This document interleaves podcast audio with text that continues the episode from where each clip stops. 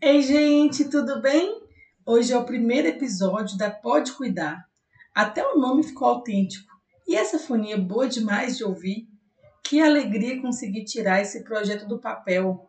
E eu tenho certeza que só foi possível pela parceria com meu marido e sócio Fabrício, que faz tudo isso aqui acontecer e também acredito nas minhas loucurinhas, né?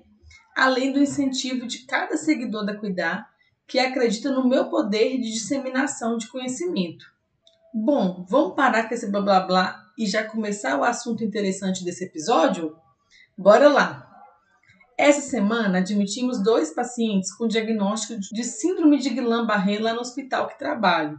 Dizem que essas doenças vêm aos pares, então dito e feito. Essa síndrome, também conhecida como polirradiculoneurite aguda, tem início abrupto dos sintomas e com progressão rápida caso não haja diagnóstico e tratamento precoces. Você sabia que essa síndrome é a maior causa de paralisia flácida generalizada do mundo e que a sua mortalidade pode chegar a 7%, geralmente resultante de uma insuficiência respiratória, uma pneumonia aspirativa, embolia pulmonar, arritmias cardíacas e sepse hospitalar? Importante entender quais são os fatores de risco para um mau prognóstico funcional. Então vamos começar a elencá-los. Idade acima de 50 anos, diarreia precedente ao diagnóstico, início abrupto de fraqueza grave, isso acontece em até 7 dias antes do diagnóstico, e necessidade de ventilação mecânica. Mas temos uma boa notícia. O prognóstico motor é melhor nas crianças, pois elas necessitam menos de suporte ventilatório e se recuperam com maior rapidez. Graças a Deus. Vocês perceberam a gravidade dessa doença? Portanto, a identificação dos fatores de risco e diagnóstico da doença em seu estágio inicial, além do encaminhamento ágil e adequado do paciente para o atendimento especializado, que nesse caso é no hospital devido ao alto risco de óbito, são essenciais para um melhor resultado terapêutico e prognóstico dos pacientes. E agora, vamos falar de medicamento? Bora lá! A imunoglobulina humana é a melhor escolha para o tratamento dessa síndrome. Passem marca-texto nessa informação. É a melhor escolha apesar do seu mecanismo de ação ser pouco compreendido.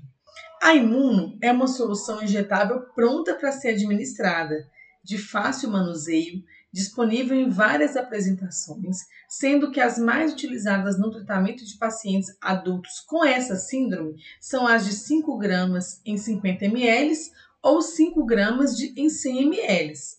Já adianto que ela possui um alto custo e ela está presente na lista de componentes especializados da Secretaria de Saúde. Quando fazemos o cálculo da dose, opa, abre um parênteses. Se você ficou curioso sobre o cálculo da dose e quer saber a dose preconizada, corre no Instagram da Cuidar, que tem um post falando tudo sobre isso. Olha o merchan aí, gente! Fecha parênteses. Cada paciente adulto vai usar em média 30 frascos de imunoglobulina em seu tratamento total. Uau! Um altíssimo custo envolvido e por isso precisa ser bem indicado e justificado. Então, nós já compreendemos a importância do início de tratamento precoce para garantir um desfecho clínico favorável, certo? Algumas instituições de saúde possuem estoque reserva, e isso é ótimo. Porém, para os hospitais que não possuem esse estoque, devemos adquirir a imuno com a maior agilidade possível, a fim de reduzir o tempo de recuperação e minimizar os déficits motores do paciente. E isso requer uma ação em conjunto com a equipe multidisciplinar envolvida no, no processo, que vai desde a realização dos exames necessários e comprobatórios pela neurologia, coleta de dados do paciente, preenchimento de formulários de notificação, prescrição com a quantidade total de frascos de imuno que serão utilizadas e também a busca propriamente dita do medicamento na Secretaria de Saúde por profissional habilitado. Eu quero enfatizar aqui a função do farmacêutico clínico. Ó, oh, tô puxando sardinha mesmo, viu? O farmacêutico clínico é responsável por fazer a comunicação entre assistência e estoque com o intuito de agilizar todo o processo. O farmacêutico também vai avaliar a dose prescrita e a sua distribuição pelos dias previstos para o tratamento, vai acompanhar a dispensação e administração da imuno, vai monitorar a função renal. E aí nós podemos verificar hidrata... se o paciente está recebendo uma hidratação adequada antes e após a infusão da imuno. E também avaliar os níveis séricos de creatinina que nós utilizamos no cálculo do clearance de creatinina, além de evitar o uso de diuréticos de alça que podem prejudicar ainda mais a função renal do paciente.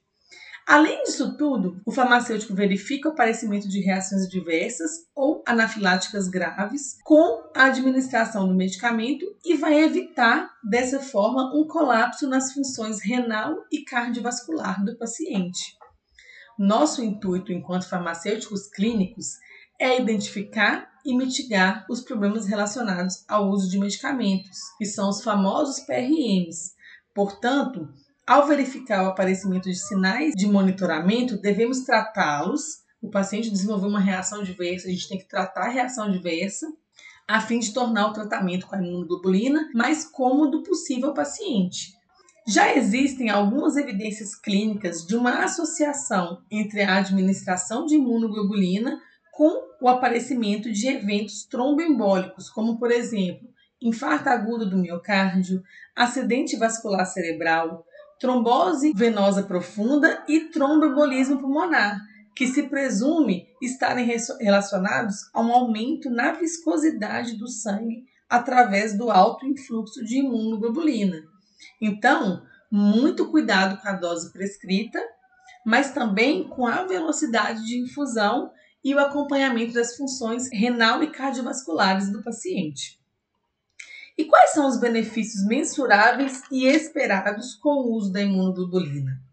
Redução do tempo de recuperação da capacidade de deambular do paciente, redução do número de pacientes com complicações associadas à ventilação mecânica, porque infelizmente alguns pacientes necessitarão desse aporte ventilatório, Redução do tempo de ventilação mecânica. A gente sabe que a AVM promove complicações para os pacientes, como, por exemplo, pneumonia associada à ventilação mecânica, que são as PAVs.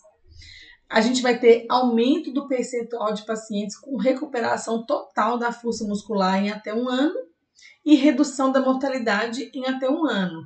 Percebam que o acompanhamento dos benefícios do tratamento com a imunoglobulina vem a médio e longo prazo, né? Um ano para você fazer uma avaliação do paciente tendo a recuperação com relação ao uso da imuno. Perceberam que é uma urgência? Essa doença ela é grave, progressiva e que requer diagnóstico e tratamento precoce para garantir um desfecho favorável. E para que tudo isso aconteça, precisa de mobilização de toda a equipe. Então, esse é o meu recado para vocês. Seja uma equipe com foco total no paciente. Espero ter contribuído para o seu conhecimento. Continue me seguindo lá na página da Cuidar no Instagram. Tem muitos conteúdos práticos que vão ajudar no seu dia a dia. Se você não me segue ainda, gente, corre, porque lá você vai aprender cada vez mais e mais. Nos vemos no próximo domingo, dia 30 de janeiro. Abraços!